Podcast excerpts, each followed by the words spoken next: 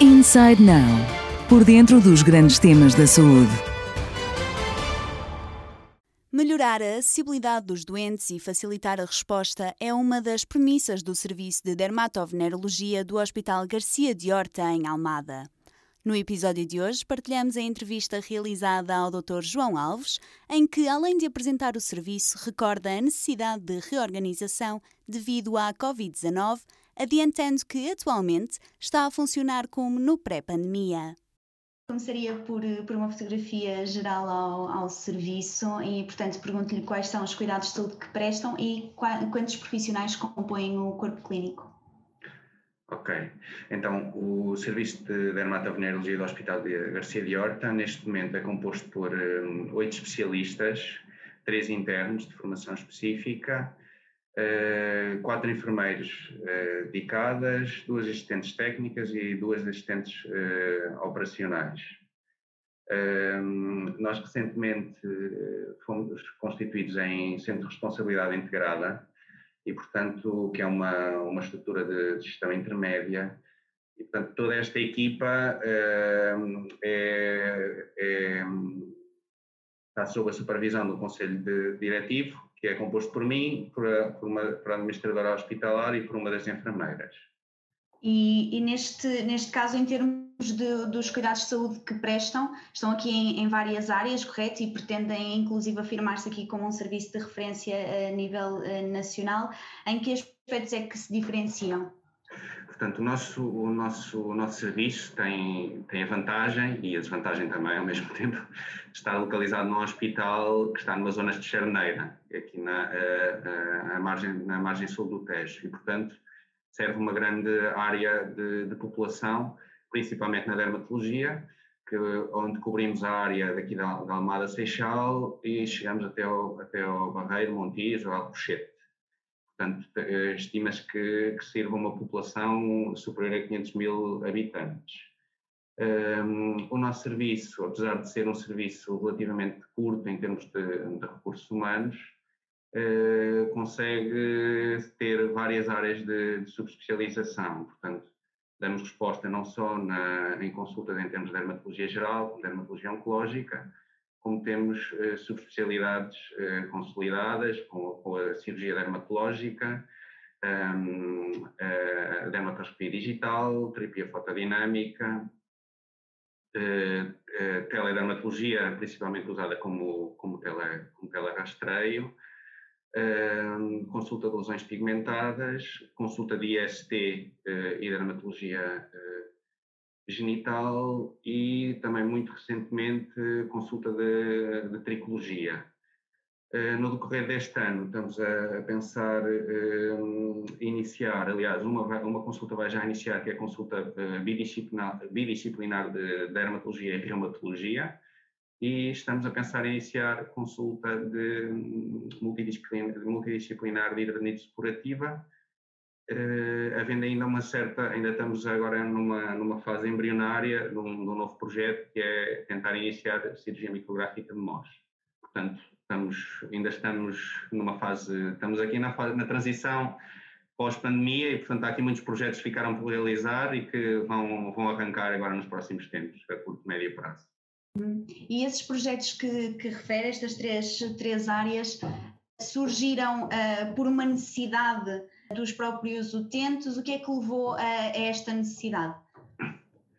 Portanto, como eu, como eu lhe disse, a área abrangida pelo, pelo nosso serviço é muito grande e, portanto, e com a constituição deste Centro de Responsabilidade Integrada, uma das premissas é nós melhorarmos a acessibilidade dos utentes e, e, e facilitar também a, a, resposta, dando respostas mais diferenciadas também a, aos doentes. E, portanto, todo, todas estas novas consultas e subespecialidades surgem da necessidade de dar uma resposta uh, diferenciadora, quer aos utentes, quer, por outro lado, também para promover o, uh, esta mesma diferenciação ao corpo clínico, não só médicos, mas também enfermeiros, assistentes operacionais, para que também nos mantenhamos uh, motivados e que seja uma forma não só de dar uma, uma boa resposta e uma resposta adequada aos utentes, mas também para cativarmos os, os colegas a ficarem no Sistema Nacional de Saúde, que é uma, uma grande mais-valia que ainda podemos ter em relação ao, um, ao sistema uh, privado. portanto, tem essas, aquilo que ainda uh, há de vir, que está prestes a chegar. Em relação às outras áreas de subespecialização, uh, tem ideia de qual é aquela que tem o maior peso em termos de doentes que são, que são seguidos? Posso lhe dizer que temos, claro que obviamente o, o ano passado, no, o ano passou não é um ano exemplo, né, pela pandemia, apesar de nós nós, ter, nós temos mantido grande parte da, da atividade, pelo menos nos, nos momentos prioritários e oncológicos. Aquela a socialidade que, que de longe tem mais, tem mais doentes é, é a dermatologia oncológica e, um, e, a cirurgia dermatológica com todas as técnicas eh, nela envolvidas, nomeadamente a, a terapia fotodinâmica. Uhum. E, e, de modo geral, quantas consultas é que realizam por, por ano e intervenções? Portanto, eh, nós o ano passado, e como lhe digo, é um ano atípico, não só pela pandemia, mas porque também foi, foi vieram para o serviço mais duas uh, especialistas. Portanto, nós compensámos o, a redução de, de, referenciações pelo aumento do corpo clínico e, portanto, conseguimos dar uma boa resposta ao, aos utentes. O ano passado fizemos uh, cerca de 11.500 consultas uh, e perto de, tudo junto, perto de 2 mil cirurgias e pequenas cirurgias com, com meios complementares de diagnóstico. Foram números mais baixos, apesar de tudo o que era habitual? Foram números mais ou menos sobreponíveis. Como eu disse, eh, nós compensamos a, a alguma, alguma redução que tivemos, eh, principalmente só na, na, na, primeira vaga, em que tivemos que reduzir um bocadinho a atividade, limitando só aos, aos doentes prioritários e oncológicos, mas compensamos depois com a vinda de, de novos especialistas e, portanto, acabamos por fazer números em termos de consultas e cirurgias, até foram superiores em relação a, a 2019. Mas pronto, é um, foi um ano completamente atípico. A partir de agora é o ano zero, digamos assim. Muito bem, falando deste, deste ano atípico, uh, pergunto-lhe também de que forma é que se reorganizaram e falou desse, desse, dessa aposta no aumento do, do corpo clínico, obviamente, mas eh, em termos estruturais, o que é que teve de mudar para continuarem a responder a estes doentes e agora, mas já, já lá vamos aqui este ano zero, fazia um balanço primeiramente deste, deste último ano. Como eu disse, nós tivemos uh, a sorte de não, de não termos que parar por completo uh, a nossa atividade. Uh, tivemos que nos reorganizar, sobretudo porque as nossas instalações são, são subdimensionadas e são e temos um número reduzido de, de gabinetes e, portanto, para, para garantir a segurança quer dos profissionais, quer dos, dos utentes, tivemos que nos organizar para tentar uh, ter uh, horários desfasados e mais espaçados para, para garantir a segurança uh, sanitária. Um, na primeira vaga, houve necessidade de suspender algumas consultas e cirurgias não urgentes, tudo o que foi, eh, tudo o que era prioritário e oncológico, seja em consulta, seja em cirurgia, eh, foi mantido.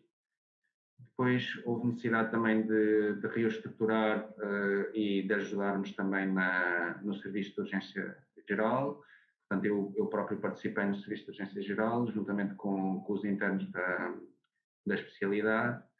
Um, em enfermaria uh, estivemos uh, em regime de prontidão, mas não, não, chegou, não foi necessário uh, ajudar-nos.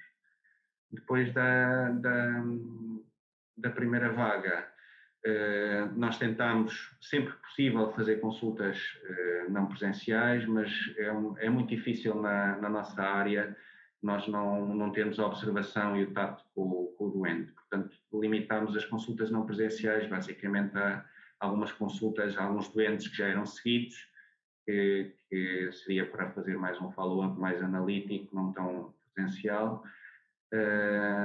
Mas pronto, tivemos que nos ajustar nesse, nesse, nesse sentido.